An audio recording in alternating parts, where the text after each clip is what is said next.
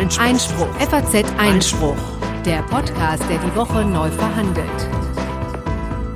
Ja, hallo und herzlich willkommen, liebe Hörerinnen und Hörer zum FAZ Einspruch Podcast. Und zwar tatsächlich zu der allerersten Folge überhaupt, äh, weshalb wir uns dachten, bevor wir gleich in die Themen einsteigen, wäre es vielleicht ganz angebracht, äh, wenn wir erstmal erzählen, wer wir eigentlich sind, ähm, was das Konzept dieser Sendung sein soll und ja, wo ihr hier überhaupt eingeschaltet habt. In diesem Sinne, Corinna, wer sind wir denn? Also mein Name ist Corinna Budras. Ich habe Jura in Berlin studiert und bin seit zwölf Jahren bei der FAZ und seit vier Jahren bei der FAS immer mit rechtlichen Themen betraut und deswegen auch mit einer gewissen Leidenschaft dafür. Und ich bin Konstantin van Leinten, Redakteur im Politikteil der FAZ und ebenfalls desertierter Jurist, genauso wie die Corinna. Und hier in erster Linie für Einspruch zuständig. Und äh, falls ihr euch jetzt fragt, Einspruch, was ist das überhaupt? Noch nichts von gehört, dann liegt das daran, dass wir damit auch erst zum Anfang der Woche an die Öffentlichkeit getreten sind. Das ist ein neues Zusatzangebot der FAZ, das sich an Juristen richtet, aber auch ganz allgemein an Menschen, die irgendwie an rechtlichen Fragestellungen interessiert sind, die besser verstehen wollen, wie Gesetze zustande kommen, wie die Gerichte sie dann anwenden, ähm, warum die Entscheidungen vielleicht manchmal ein bisschen schwer nachvollziehbar wirken und ähm, dann in der Praxis doch oft mehr Sinn ergeben, als man denkt. Und äh, ja, das Ganze besteht aus drei Teilen. Es gibt eine Tagesausgabe, die erscheint digital sechsmal die Woche und stellt im Wesentlichen die Texte der normalen FAZ zusammen, die etwas mit Recht zu tun haben. Es gibt eine Wochenausgabe, die erscheint dienstags abends und enthält ausschließlich exklusive Stücke. Die schreiben wir hier teilweise in der Redaktion selbst. Wir haben auch ein paar ganz ähm, kluge Gastautoren mit an Bord. Der ehemalige Verfassungsrichter Paul Kirchhoff ist dabei. Volker Rieble, eminenter Arbeitsrechtsprofessor, Russell Miller aus den USA und etliche weitere. Ähm, wenn euch das interessiert, dann könnt ihr sehr gerne mal auf faz-einspruch.de gehen. Da findet ihr noch mehr Infos dazu und könnt das Ganze abonnieren. Und äh, ja, neben diesen beiden Teilen gibt es eben drittens noch den Podcast, den ihr gerade hört. Äh, der ist anders als die beiden öffentlich und auch ohne Abo zu hören. Und äh, wir dachten uns, das wäre eine ganz nette Möglichkeit, uns so einmal die Woche über die wichtigsten Rechtsthemen der letzten sieben Tage zu unterhalten. Genau. Und, und auch Sie können, dürfen und sollen hier mitdiskutieren. Also wir sprechen erstmal ein Weilchen miteinander und dann können Sie aber auch gerne Ihre Beiträge an faz-einspruch.faz.de schicken. Und wir werden sie sorgfältig sichten und dann auch in die ähm, Sendung einfließen lassen. Genau, wir würden das ganz gerne so ein bisschen als äh, Dialog gestalten. Das ist ja auch der Charme des Formats. Also wenn ihr Fragen, Anregungen oder äh, was auch immer ähm, auf dem Herzen habt, dann immer heraus damit. Äh, ja, und die letzten sieben Tage haben auch direkt einiges äh, bereitgehalten äh, an spannenden Rechtsfragen. Äh, Corinna, was haben wir denn diesmal so auf dem Zettel? Ja, die Themen der Woche, die wir neu verhandeln wollen. Da ist natürlich zum ersten der Schlecker-Prozess, der doch einen ganz erstaunlichen Ausgang genommen hat. Anton Schlecker, der Drogeriekönig, selbst ist mit einer Bewährungsstrafe davongekommen. Seine Kinder müssen ins Gefängnis. Irgendwie ist das merkwürdig und das wollen wir mal ein bisschen diskutieren. Dann beschäftigen wir uns mit einem Fall, den wir schon so lange nicht mehr hatten. Also ich habe jedenfalls ähm, ähm, die Abtreibung beziehungsweise die Werbung damit ähm, schon lange nicht mehr auf dem Radar gehabt. Nun gibt es äh, beschäftigen die aber wieder die Gerichte. Wir haben etwas, was künftig die Gerichte womöglich noch äh, mehr beschäftigen wird, nämlich Klagen in Bezug auf den Klimawandel. Der wird ganz konkret gerade von dem Oberlandesgericht äh, Essen verhandelt. Ähm, Hamm ist es, glaube ich. Ach so, ist es so, Entschuldigung. Also Oberlandesgericht Hamm. Und ein peruanischer Bauer verklagt gerade den Energiekonzern RWE. Auch das müssen wir uns genauer ansehen. Ebenso wie die gerichtlichen Auseinandersetzungen, denen sich Trump stellen muss wegen des Vorwurfs der sexuellen Belästigung. Und das schon lange, bevor die jüngste MeToo-Welle über uns hineingeschwappt sind. Auch da gibt es neue Entwicklungen, die hier vielleicht in Deutschland gar nicht so präsent sind. Und wir haben ähm, noch einen Schmanker zu, zum Schluss, eine Kategorie, die wir nennen das gerechte Urteil. Und da kann ich schon mal verraten, dass es um Till Schweiger gehen wird. Nun also der Schleckerprozess. Am Montag kam das Urteil. Äh, Im großen Schleckerprozess, da hat das Landgericht Stuttgart nach 29 Prozesstagen Anton Schlock Schlecker wegen vorsätzlichen Bankrotts verurteilt. Und zwar zu einer Bewährungsstrafe auf zwei, äh, von zwei Jahren. Hinzu kommt noch eine Geldstrafe von 54.000 Euro. Das klingt natürlich übersichtlich gemessen an der Tatsache, dass man ja immer vermutet, dass da noch wesentlich mehr im Hintergrund ist. Liegt aber daran, dass er selber natürlich ähm, arm wie eine Kirchenmaus ist, ähm, zumindest pleite. Und deswegen sind die Tagessätze auf 150 Euro festgelegt, was eben ein relativ übersichtlicher Betrag ist. Ähm, sie, die Kammer war offensichtlich milde gestimmt, was ähm, jetzt Anton Schlecker anging, ähm, denn die hat ähm, eine Gewinnsucht ausgeschlossen, also deswegen einen besonders schweren Fall. Die Staatsanwaltschaft ist ja davon ausgegangen, dass ein solcher vorliegt. Und ähm, das hat aber die Kammer abgelehnt. Vielleicht zur Gewinnsucht nochmal. Ja, vielleicht bevor wir in die Tatbestandsmerkmale einsteigen, könnten wir erst nochmal kurz erklären, was genau hat er denn eigentlich angestellt? Also bekanntermaßen Schlecker, Riesendrogeriekette gewesen, inzwischen pleite. Jetzt ist es ja an und für sich nicht strafbar, sein Unternehmen vor die Wand zu fahren. Äh, was genau war denn dann der Vorwurf, der Anton Schlecker und seinen beiden Kindern hier gemacht wurde? Äh, ja, das ist in, in der Tat ein guter Hinweis, denn viele Nichtjuristen sind ja erstaunt, dass, ähm, dass der Bankrott tatsächlich ein strafrechtlicher Tatbestand ist und nicht einfach nur ein Synonym für Pleite, so wie es ja heut, häufig genutzt wird. Oft sagt man ja, es geht jemand bankrott. Tatsächlich ist es aber ein Straftatbestand, der im Wesentlichen beinhaltet, dass man einige Schweinereien in Zusammenhang mit einer Insolvenz anstellt. Also hier in dem konkreten Fall eben Vermögenswerte beiseite schafft, die den Gläubigern entzogen werden. Darum geht es im Wesentlichen, also jetzt hier in diesem konkreten Fall. Also es ist eben nicht nur einfach die Insolvenz, sondern es kommt noch etwas hinzu, was unehrenwert ist, um es jetzt mal deutlich zu sagen. Zu einem Zeitpunkt, wo man eigentlich schon wissen musste, das wird hier nichts mehr, wir sind zahlungsunfähig, ähm, schafft man dann irgendwie noch Gelder beiseite, äh, die dann eben genau. für die Insolvenzmasse nicht mehr zur Verfügung stehen. Richtig. Genau, das ist einfach immer ein, ein generelles Problem bei Insolvenzen. Ne? Also wo setzt man eigentlich den Punkt, wo tatsächlich Überschuldung oder Zahlungsunfähigkeit eingesetzt wird? Das ist ja auch immer so ein bisschen eine Ermessenssache. Und hier hat es, haben die Parteien auch lange drum gerum, den richtigen ähm, Zeitpunkt festzusetzen. Das war dann nach Angabe des Gerichts der 1. Februar 2011 und zwar nach Eingang der Betriebsauswertung für das Jahr 2010 muss eigentlich allen Beteiligten klar gewesen sein. Ähm, sein. Das wird nichts mehr. Allerdings hat es dann knapp ein Jahr gedauert, nämlich bis Januar 2012, bis die Schleckers tatsächlich ähm, Insolvenz angemeldet haben und zu dieser doch recht spektakulären Pressekonferenz mit Maike Schlecker kam, wo sie den bedeutungsvollen Satz gesagt hat, es ist nichts mehr da.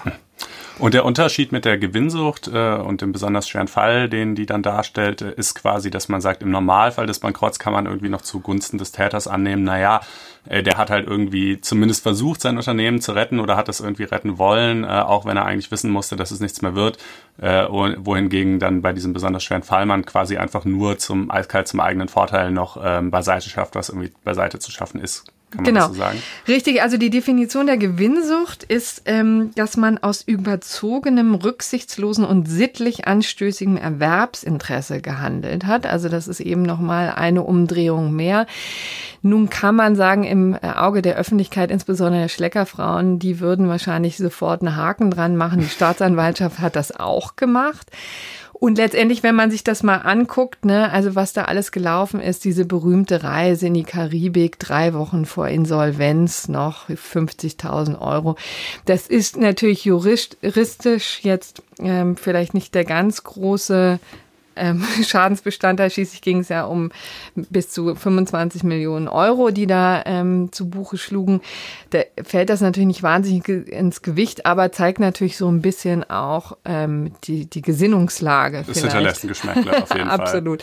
Viel schlimmer waren natürlich einfach ähm, die Gelder, die abgezweigt wurden ähm, von der Tochtergesellschaft ähm, von Schlecker, die Logistikfirma LDG an Lars und Maike Schlecker die insgesamt, ähm, ich glaube, äh, zwischen sechs und sieben äh, Millionen Euro als Schaden festgemacht haben. Also diese Logistikfirma gehörte den beiden Kindern und hat Leistungen erbracht für das Mutterunternehmen Schlecker. Ähm, und was war jetzt genau das Problem? Also man kann ja eine Logistikfirma beauftragen, das ist ja prinzipiell nichts äh, Schlimmes. Äh, was war dann hier jetzt das Problem? Da war eben das Problem, dass sich ähm, dann Geld aus dieser Logistikfirma noch abgezweigt wurde, eben kurz bevor äh, die Insolvenz tatsächlich eintrat und äh, das wurde schon äh, vor dem Hintergrund gemacht, dass die Kinder sozusagen äh, ihre ähm, ihre Schäfchen ins Trocken bringen wollen. Ne? Hinzu kam übrigens auch, auch das zum Thema Geschmäckle. Ne? Da hat ähm, Anton Schle äh, Schlecker an seine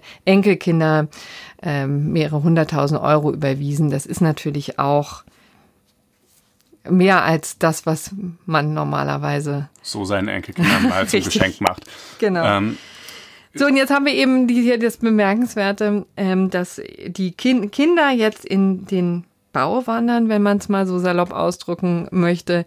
Der Vater eben nicht. Das kann man sich vorstellen, führt wahrscheinlich früher oder später auch zu Spannungen. Und ich finde ehrlich gesagt, es ist schon auch schwierig, tatsächlich zu argumentieren letztendlich. Mhm. Denn äh, so wie ich das verstanden habe, ist ein wesentlicher Faktor eben, dass der Schaden bei den Kindern wesentlich höher sein soll als bei dem ähm, Anton Schlecker.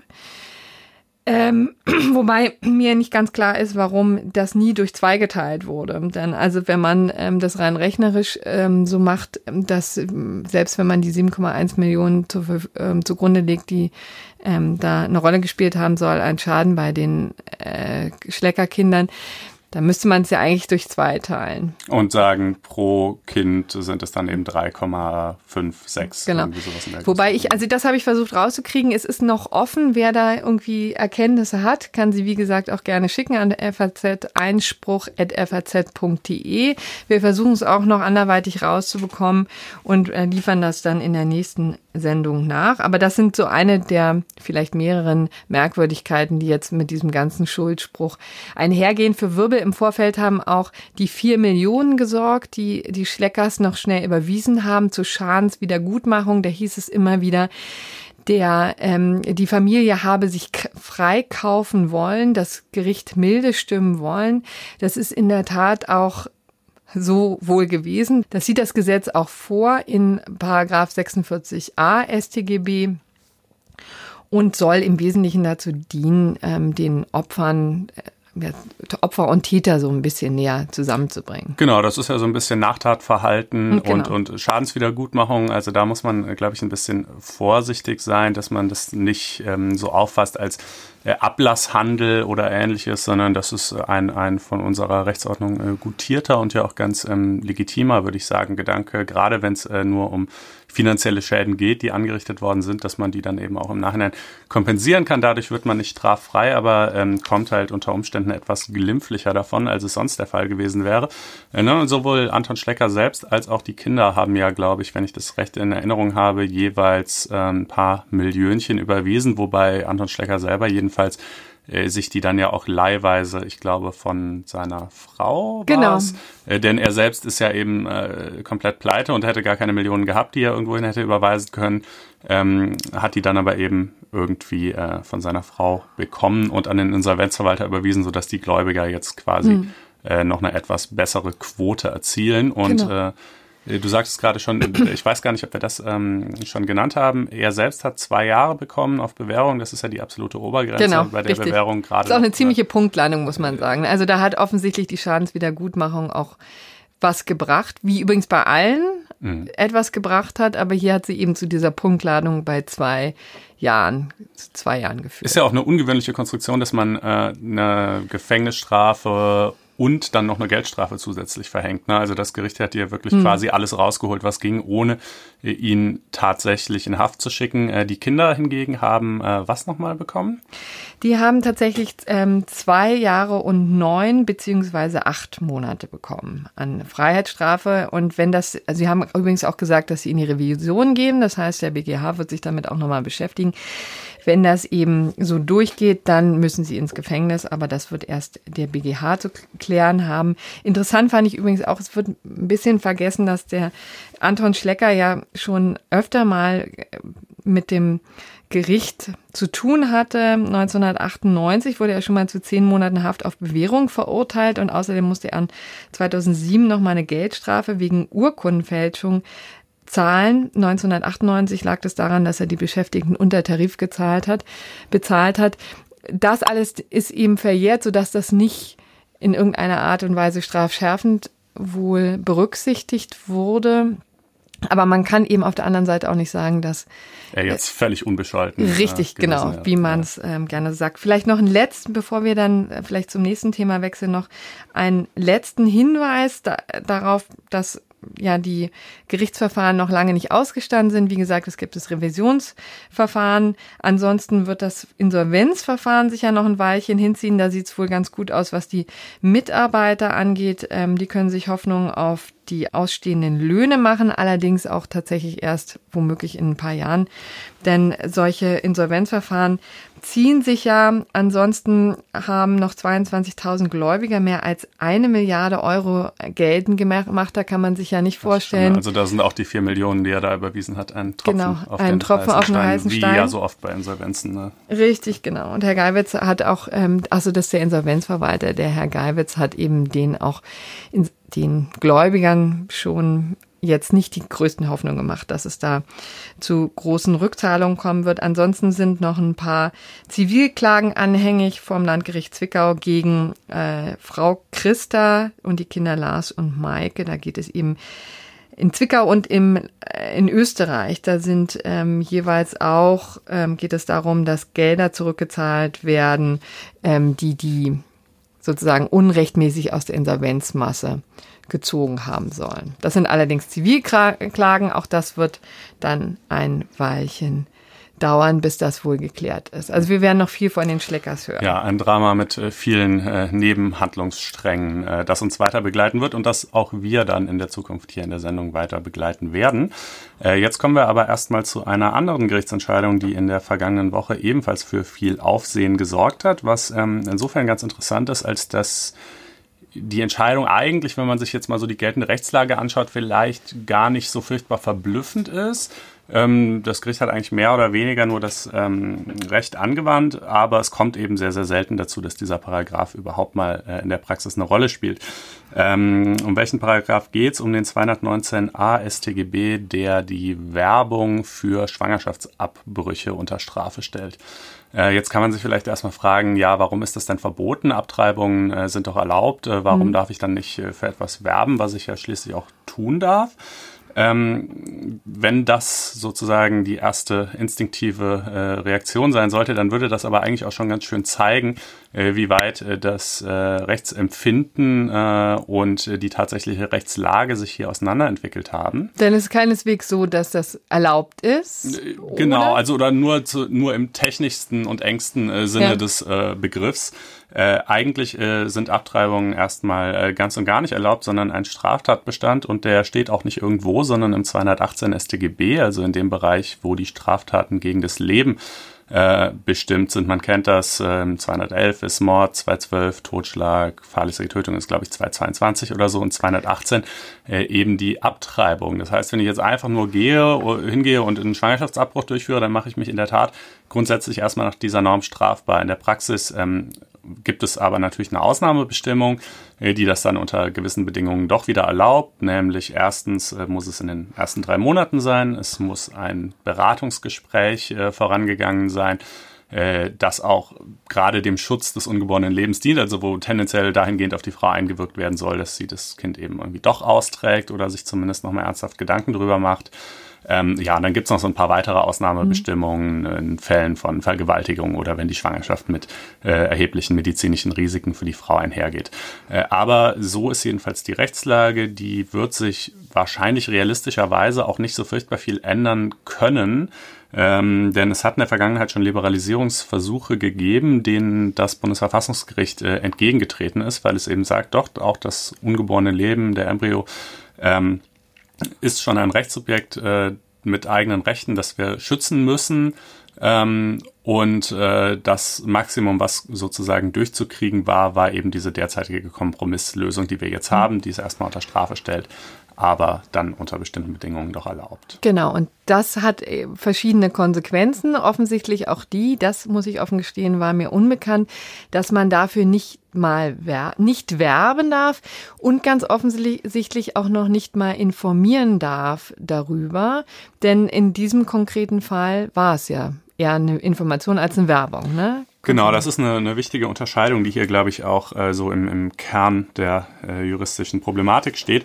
Äh, also, ähm, um es erstmal kurz zu erzählen, angeklagt war eine Frau Christina Hähnel, die ist Fachärztin für Allgemeinmedizin und ähm, die bietet unter anderem Schwangerschaftsabbrüche an. Das gibt sie auch auf ihrer Website an, also dass das einfach Teil ihres Dienstleistungsportfolio ähm, ist. Ähm, und äh, dies soll eben nach Ansicht der Staatsanwaltschaft und dann auch nach Ansicht des Amtsgerichts Gießen äh, bereits den Tatbestand des 219a erfüllen.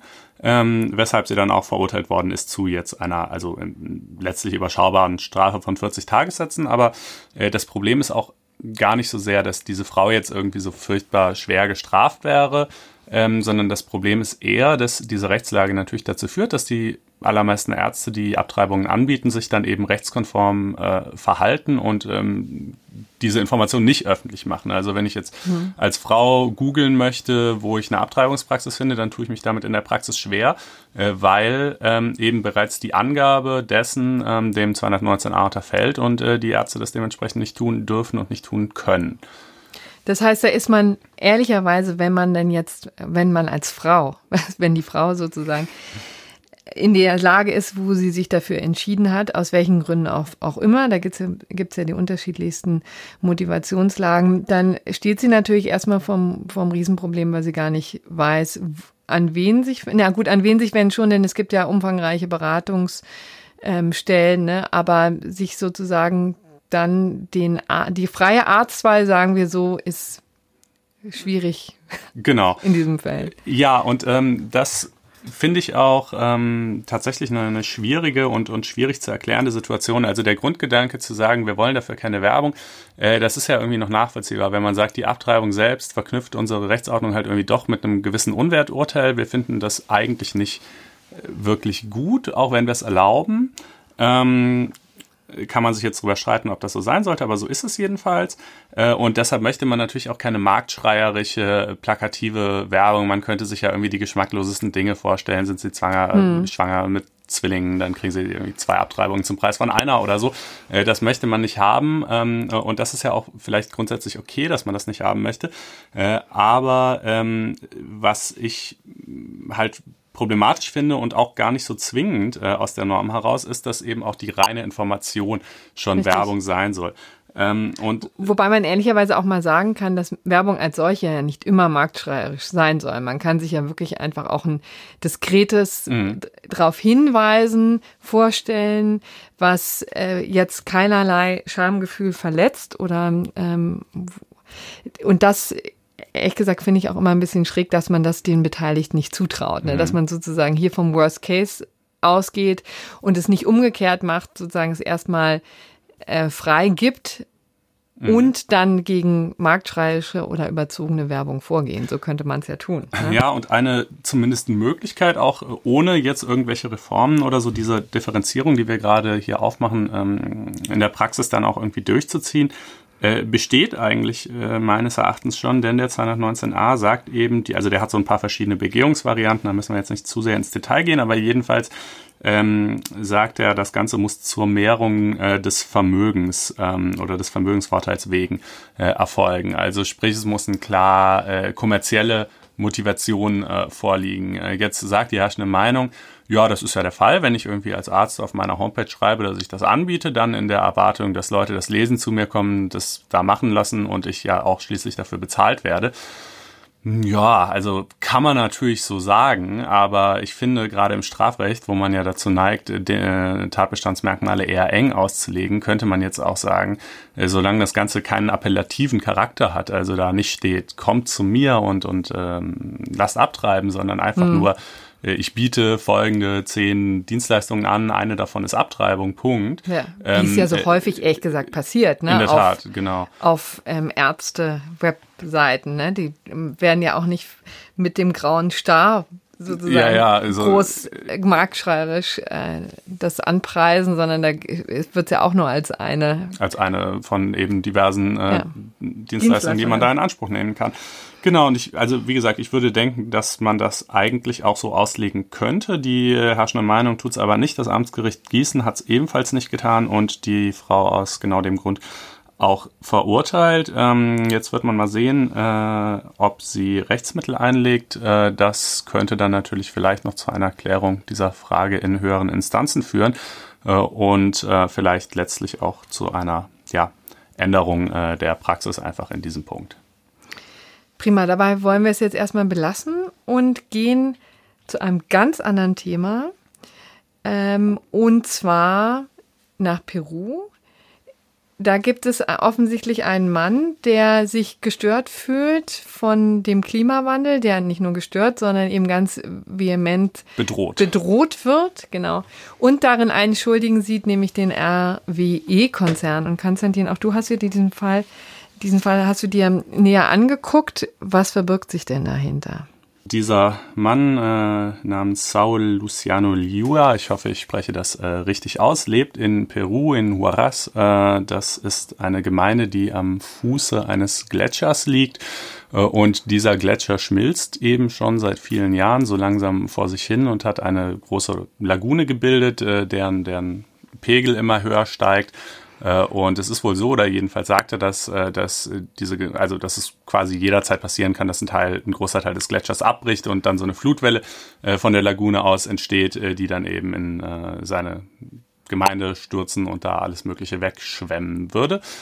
Und äh, weil das nun mal leider so ist und sich auch nicht wirklich ändern lassen wird, müsste man quasi Schutzvorrichtungen errichten, irgendwelche Wälle oder so, die das Wasser dann äh, aufhalten könnten.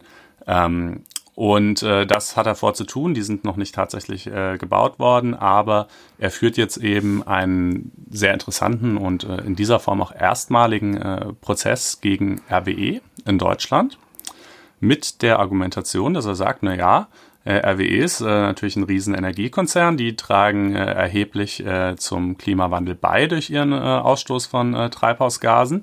Er hat da auch eine Zahl, nämlich 0,5 Prozent äh, zu, sozusagen des Gesamteffekts des Klimawandels äh, soll auf RWE zurückgehen. Die hat er sich jetzt auch nicht irgendwie ausgedacht, die Zahl, sondern die, geht auf so ein wissenschaftliches Gutachten äh, wiederum zurück.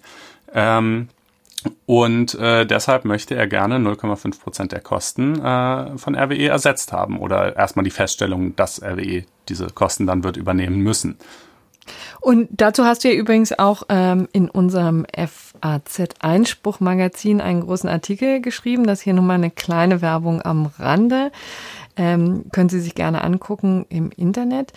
Ähm, aber letztendlich ähm, ist es eben so, dass RWE, wie stellt sich RWE dazu? Das ist ja schon die zweite ähm, das zweite Verfahren dazu, also die zweite Instanz, die sich damit beschäftigt. Ne? Ich nehme genau. an, die werden alles mit Abscheu von sich weisen. Ja, also nicht alles. Ich meine, die sind schon soweit erstmal ehrlich, dass sie sagen, ja, den Klimawandel gibt's, ja, wir tragen auch dazu bei ähm, und wir wollen auch irgendwie versuchen, die negativen Folgen dessen einzugrenzen, indem wir halt unsere Produktion umstellen, modernere Kraftwerke errichten etc. Ähm, aber was sie jedenfalls weit von sich weisen, ist äh, die Verantwortung für einzelne konkrete Schäden, die jetzt irgendwo auf der Welt auftreten als Folge dessen. Und ähm, ebenfalls äh, weit von sich gewiesen hat das die erste Instanz. Das äh, war das äh, Landgericht Essen und äh, das hat also hier dann ist noch nicht mal in die Beweisaufnahme eingetreten, weil es mit verschiedenen Gründen, aber im Wesentlichen hat es gesagt, äh, bei solchen äh, Summationsschäden, also bei so mhm. Schadensfällen, wo ganz viele Ursachen zusammenkommen und äh, noch äh, kann man quasi nicht den einzelnen Schadenseintritt auf den einzelnen Verursacher zurückführen. Ähm, erst recht nicht, wenn dann auch noch so ein komplizierter Prozess dazwischen liegt. Also Kraftwerke stoßen Gase aus, die steigen in die Atmosphäre mhm. auf, vermischen sich mit anderen Gasen, dann findet ein wahnsinnig komplizierter Naturprozess statt, die, Erdab die Wärmeabstrahlung von der Erde wird erschwert, dadurch steigt ganz langsam das Klima, dieser Gletscher schmilzt und so ist ja, also ne, ist schon eine, eine sehr komplizierte äh, Verursachungskette, äh, die da im Raum steht ähm, und äh, deshalb soll es halt nicht möglich sein, ähm, das so zurückzuverfolgen. Genau, ist ein relativ kurzes Urteil ne? vom vergangenen Dezember 2016, können wir auch gerne in unsere Shownotes packen, liest sich eigentlich ganz interessant. Ähm, aber die haben relativ kurzen Prozess gemacht, aber die zweite Instanz sieht es jetzt ein bisschen anders, offensichtlich. Aller Voraussicht nach jedenfalls. Also am Donnerstag ähm, soll dann die Entscheidung ergehen, ob äh, sie eben Beweisbeschluss äh, erlassen oder nicht. Genau, Aber das, ist, das, muss man deutlich sagen. Es kommt natürlich noch nicht zu einem Urteil. Jetzt mhm. geht es erstmal darum, überhaupt in die Beweisaufnahme ähm, einzutreten. Und dass sie das tun werden, aller Voraussicht nach, äh, das hat sich jedenfalls in der mündlichen Verhandlung Mitte des Monats sehr deutlich ähm, gezeigt oder angekündigt.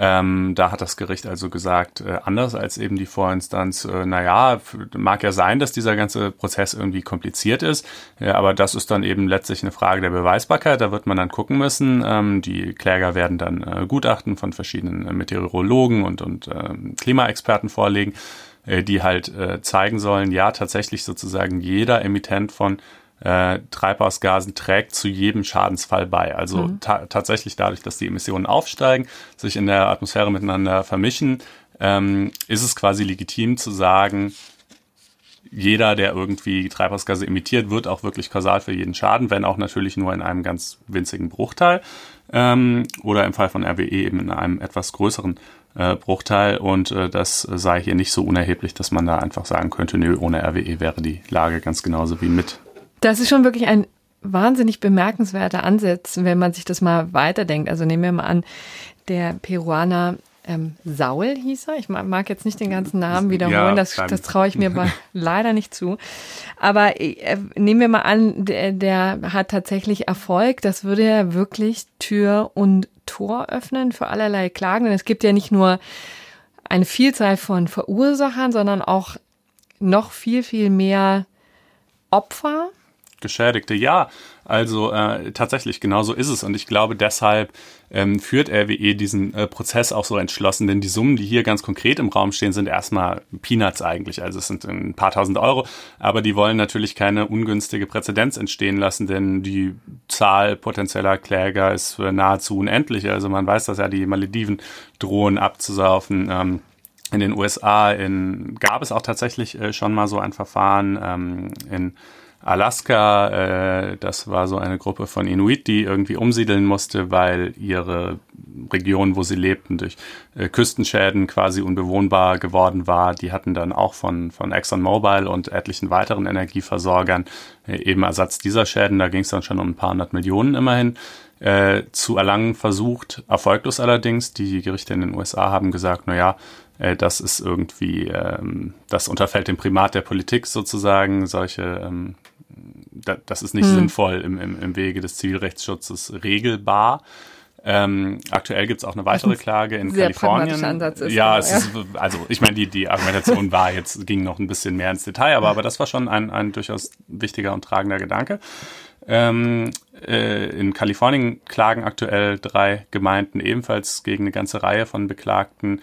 Äh, und da sind, ist der Schaden, glaube ich, noch nicht ganz konkret beziffert, aber man redet so von einer mittleren zweistelligen Milliardensumme. Also man sieht, ne, das wird dann äh, mitunter schon beträchtlich und äh, wenn man dann eben nicht nur gegen einen Emittenten klagt, sondern gegen eine ganze Reihe, dann kriegt man vielleicht auch eine halbwegs akzeptable Quote hin. Also sprich, wenn sich das etablieren sollte, dann käme natürlich ganz schön äh, was auf uns zu.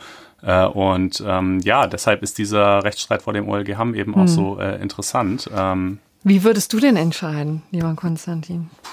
Wirklich schwierig, ne? Also letztlich, es gibt natürlich so ein paar, äh, ich sag mal, wirtschaftspolitische Erwägungen, die da auch im Hintergrund stehen. Ne? Wenn sich jetzt in Deutschland zum Beispiel eine Rechtsprechung etablieren würde, die sagt, yo, tatsächlich kann jeder Kläger aus aller Welt deutsche äh, äh, Emittenten in die Haftung nehmen wohingegen in anderen Ländern möglicherweise die Judikatur anders aussieht und die halt sagen, nö, das erkennen wir nicht an, dann ist das natürlich perspektivisch gedacht ein nicht unbeträchtlicher Nachteil für den Wirtschaftsstandort.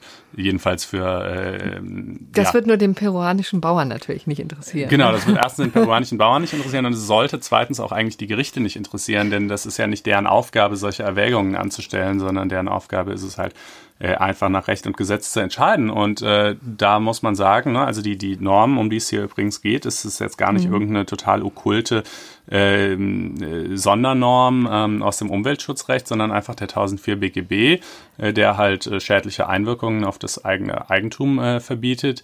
Ähm, und äh, ne, der hat ja relativ schlichte Voraussetzungen eigentlich, auch wenn die Beweisführung dann in diesem Fall schwierig ist. Und wenn sich das tatsächlich nachweisen lässt, das wird natürlich die Beweisaufnahme noch zeigen, müsste man konsequenterweise wohl sagen, ja, in der Tat, äh, dann sind sie mhm. auch zur Übernahme der Kosten verpflichtet. Spektakulär. Ich könnte mir tatsächlich immer eine salomonische Lösung eher vorstellen. Also ich, ich hätte echt, also ich kann es mir gut vorstellen, dass das natürlich dem peruanischen Bauern und allen anderen da ähm, weiterhelfen kann. Ich, ich sehe nur auf der anderen Seite natürlich wirklich auch die Gefahren und so ein bisschen auch die wahnsinnige Flut von äh, Klagen, die es dann in dem Zusammenhang geben könnte und würde mir eigentlich vorstellen, dass man dann vielleicht so eine Art von Form bildet, also das Ganze so auf selbstverantwortliche Art und mhm. Weise löst, in denen dann die Hauptemittenten ähm, rein das wäre der lässt. viel praktikablere hm. Ansatz jedenfalls auch. Nur, ehrlich gesagt, fair wird es wahrscheinlich dann auch äh, nicht, denn man sieht ja jetzt schon bei dem äh, Paris-Abkommen, ja, wie schwierig es ist, da alle, insbesondere die Großen, die Amerikaner ja, mit ins Boot zu Chinesen, holen. Genau. Ja, ja. Aber jedenfalls ein interessanter Fall. Jetzt wollen wir vielleicht noch fast zu guter Letzt, das ist das letzte größere Thema, jetzt ähm, auch den Blick wenden äh, zu den Vereinigten Staaten. Ganz anderes Thema, sexuelle Belästigung seit der MeToo-Welle wieder äh, in aller Munde.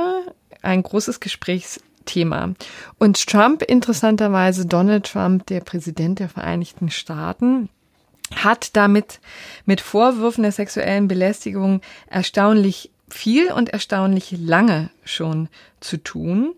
Äh, der erste tauchte 1993 übrigens auf, was mir auch gar nicht so bewusst war. Ich jetzt aber durch Lektüre eines, ähm, eines interessanten Artikels in der amerikanischen Zeitschrift The New Yorker ähm, gelernt habe. Werden wir auch noch in unsere Show Notes tun. Titel war Listening to what Trump's, Trump's accusers have told us von einer sehr rührigen ähm, Journalistin. Und wie gesagt, die beschildert den ersten Fall 1993, dokumentiert wohl in einem Buch von einem Autor Harry Hunt, Hurt, Harry Hurt mit dem Namen The Lost Tycoon, in dem er Details einer eidesstattlichen ähm, Versicherung von Ivana Trump, das ist die frühe Ehefrau von... Nicht zu verwechseln mit Ivanka. Nein, nein, das ist aber die Mutter mhm. natürlich von Ivanka. Ivana Trump ähm, in einem Scheidungsverfahren wohl offensichtlich ähm, zu Protokoll gegeben hat, nämlich da, dass sie beschreibt, wie Trump sie einmal brutal vergewaltigt haben soll. Das hat sie später ah, also ein bisschen. Sie selber ist quasi das Opfer dieser, dieses ersten Vorwurfs. Äh, so sieht es so aus. Sie hat es dann später, so wird in dem Artikel berichtet, relativiert und gesagt, sie meinte das nicht in einem juristischen Sinne. Mhm. Fakt ist auf jeden Fall, dass sie niemals geklagt hat, denn das Ganze äh, findet sich ja nur in einer eidesstaatlichen Versicherung, die in dem Scheidungsverfahren eine Rolle spielte, aber das ist sozusagen der erste dokumentierte Fall. Und mhm. äh, Mai 2016 hat die Times von zwei weiteren Fällen berichtet und im vergangenen Jahr hatten wir ja diese bemerkenswerte Tonbandaufnahme, in der das Billy Bush Tape. Genau, in der äh, Donald Trump als Präsidentschaftskandidat äh, da vom Leder gezogen hat, wie sehr er Frauen begrapschen könne. Als Star, Als Star. stehe ihm das quasi Richtig. zu und würde auch dankend entgegengenommen. Genau. Und ähm, danach waren es ungefähr zwei Dutzend Frauen, die im Wesentlichen gesagt haben, das war nicht nur Gerede, das haben wir selbst so erfahren. Fanden das aber doch nicht so toll, wie er meint. Richtig, genau. Und interessanterweise haben sie das eben aber nicht, ähm, haben das so sich geäußert in Interviews, aber es hat bisher nicht zu irgendwelchen Klagen geführt, wo man ehrlicherweise auch sagen muss, dass die sexuellen Belästigungen, die inzwischen bekannt, die Vorwürfe, die bekannt sind, denn wie mhm. gesagt, bewiesen ist ja in der Tat nichts, ähm, sind in keinem Gericht anhängig. Da gibt es keine sexuellen Klagen, denn die meisten sind verjährt, bis auf übrigens das, was ähm, eventuell äh, Ivana Trump äh, erleiden musste, aber die, wie gesagt, hat nie Klage äh, erhoben, aber das mhm. wäre der einzige Fall, der nicht verjährt wäre.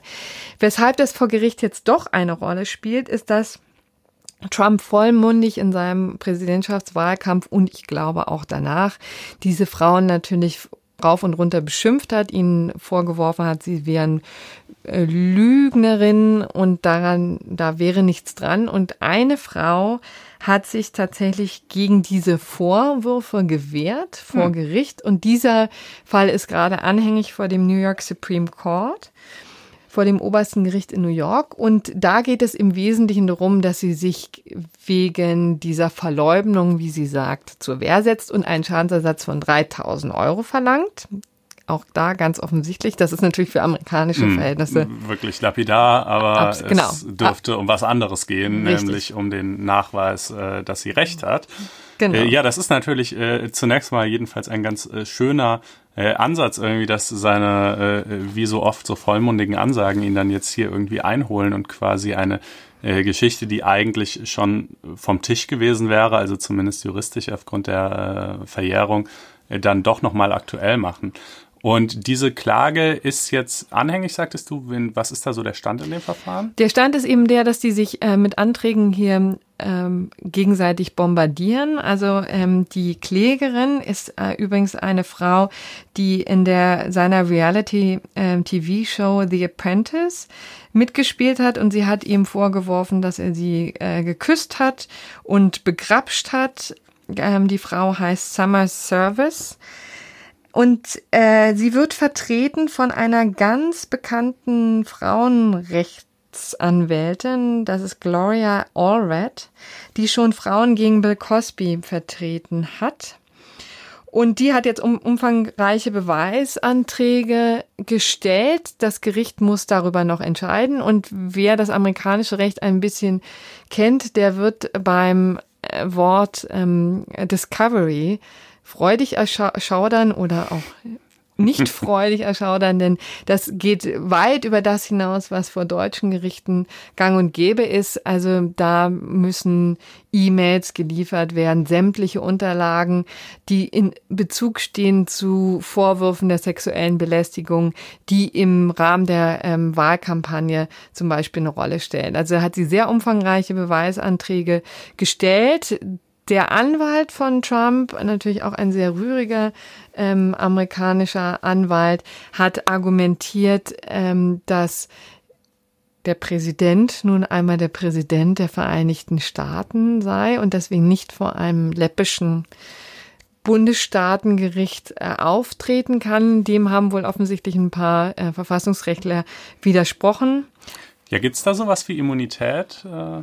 Ja, also die, grundsätzlich gibt's die natürlich schon. Aber da das hier kein Strafverfahren, sondern eine Zivilklage ist, ähm, greift die nicht, nehme ich an. Genau, richtig. Und ähm, da könnte man äh, übrigens auch wieder über dieses ähm, Vehikel, also beziehungsweise, naja, also das wird noch zu klären sein, sagen mhm. wir mal so. Ich, da möchte ich mich jetzt sozusagen nicht, nicht festlegen, denn natürlich sagt ähm, der, ähm, der Anwalt, Trumps Anwalt, dass das nicht funktionieren würde. Ähm, was eben aber interessant ist, wird es, wenn das Gericht entscheidet und die Entscheidung steht wohl jetzt für die nächsten Wochen an, womöglich noch in diesem Jahr, dann könnte es zu interessanten Konstellationen führen, nämlich dass ähm, einerseits ähm, diese Beweiserhebung, also die Dokumente geliefert werden müssen, andererseits Trump vor Gericht womöglich als Zeuge aussagen muss, was natürlich mm, auch ein unfassbares ein Spektakel wäre. Und man könnte sich eben vorstellen, dass vielleicht eine ähnliche Konstellation sein wird, wie sie damals schon vor 20 Jahren bei Clinton eine Rolle spielte. Denn äh, letztendlich ähm, war ja auch da, dass er irgendwie ausgesagt hat ähm, in, in dem den Verfahren, die ihm oder den Vorwürfen, die ihm dem äh, Clinton vorgeworfen wurden. Und letztendlich es auch immer um Meineid ging. Und auch hier hoffen die Beteiligten sozusagen, Natürlich, dass ähm, Trump sich vor Gericht dann entweder entblößt mhm. im oder, übertragenen äh, Sinne ja, ja, ja, oder sich verstrickt selbst ähm, in die Falle. Äh, genau und das wäre was dann ihm durchaus zuzutrauen wäre in der ja et meist etwas unbeherrscht wirkenden Art und Weise, wie er gerade bei emotionalen Themen zu genau. sprechen pflegt. Richtig, und das wäre dann, mein Eid wäre dann natürlich auch wieder eine Situation, die bei einem Amtsenthebungsverfahren eine Rolle spielen könnte. Also mhm. auch hier gucken wir in Zukunft genauer hin, aber mhm. wollen es dabei mal bewenden lassen, um uns zu der Kategorie ähm, das gerechte Urteil zuzuwenden. Ja, genau. Das ist äh, noch so ein kleines Schmankerl zum Abschluss, das wir uns ausgedacht haben. Das ist äh, jede Woche ein Urteil oder irgendwie eine Entscheidung aus dem Justizapparat jedenfalls, die einem so ein bisschen aus der Seele spricht. Wir hoffen ähm, auch, dass wir jede Woche eine finden. Genau, wir werden es versuchen. Ähm, in diesem Fall haben wir jedenfalls ein, ein ganz schönes Beispiel gefunden. Das äh, war ein Verfahren, das gegen Till Schweiger geführt wurde äh, von einer Frau, die sich mit ihm so einen kleinen Schlagabtausch auf Facebook geliefert hatte. Also die hat ähm, zunächst öffentlich auf seiner Facebook-Seite an Debatten teilgenommen und ihm dann ähm, irgendwann eine private Nachricht äh, geschickt, äh, wo sie äh, so sinngemäß reinschrieb. Das war nach der Bundestagswahl, also nachdem die AfD in den Bundestag eingezogen ist. Ähm, und sie sagt halt, dass Till Schweiger vormals gesagt hätte, wenn die AfD in den Bundestag einzieht, dann verlässt er das Land. Ähm, er bestreitet es gesagt zu haben und sie hat es auch nicht beweisen können. Aber jedenfalls ähm, geht sie mal davon aus, dass das so war und schrieb dann in dieser Nachricht, wann er denn jetzt endlich sein Versprechen einlösen wolle. Also er sollte doch bitte schön mal verschwinden. Ähm, und, und, auch noch ein bisschen vehementer ging's los. Ne? Sie schrieb auch noch, ihr Demokratieverständnis und ihr Wortschatz widern mich an. Ja, genau. Das äh, Demokratieverständnis und Wortschatz, das sind so die beiden Dinge, die äh, sie an Ted Schweiger gestört haben, offensichtlich. Und äh, das wollte sie ihm mitteilen. Er fand das äh, nicht so super, hat dann einen Screenshot von dieser Nachricht gemacht äh, und den mit dem etwas suffisanten Kommentar, hey Schnuffi, Date, äh, nur wir beide Fragezeichen versehen und äh, öffentlich ähm, auf seiner Seite gepostet. Ähm, und äh, ja, das hatte natürlich etwas unschöne Konsequenzen äh, für die Frau wiederum, äh, die sich dann also allerlei Anfeindungen ausgesetzt sah oder das jedenfalls so vorträgt. Ähm, und äh, deshalb jetzt letzten Endes auch Klage erhoben hat, weil sie sagte, das sei eine Verletzung ihres Persönlichkeitsrechts gewesen. Ähm, das hätte der Schweiger so nicht öffentlich machen dürfen. Und ähm, ja, damit aber verloren hat. Das Gericht äh, sah das anders. Es sagte, na ja, also es ist zwar schon äh, in der Tat äh, erstmal ein Eingriff in das Persönlichkeitsrecht, wenn äh, noch dazu jemand mit so einer großen Plattform wie Till Schweiger ähm, eine privat verschickte, immerhin, äh, Nachricht öffentlich macht. Ähm, aber man muss hier ja irgendwie mal so ein bisschen in die Rechnung einstellen, dass die ihn erstens sehr scharf angegangen ist, ähm, dass sie an einem, ja, äh, einfach zu einem streitbaren Thema sich dann auch selbst in, in sehr offensiver Art und Weise eingebracht hat, ähm, dass sie diese These, äh, dass er angeblich gesagt haben soll, er würde das Land dann verlassen, auch gar nicht hat beweisen können äh, und dass sie nach dieser ganzen Geschichte auch selbst wiederum den Vorgang in einem Internetforum ähm, öffentlich gemacht bzw. weiter verbreitet hat, äh, was dann ja sozusagen auch dagegen sprechen würde, dass sie diese, diese Privatheit eigentlich tatsächlich für sich reklamiert. Hm. Ähm, und wie das so ist im Persönlichkeitsrecht, ne, es ist immer eine, eine Abwägungssache.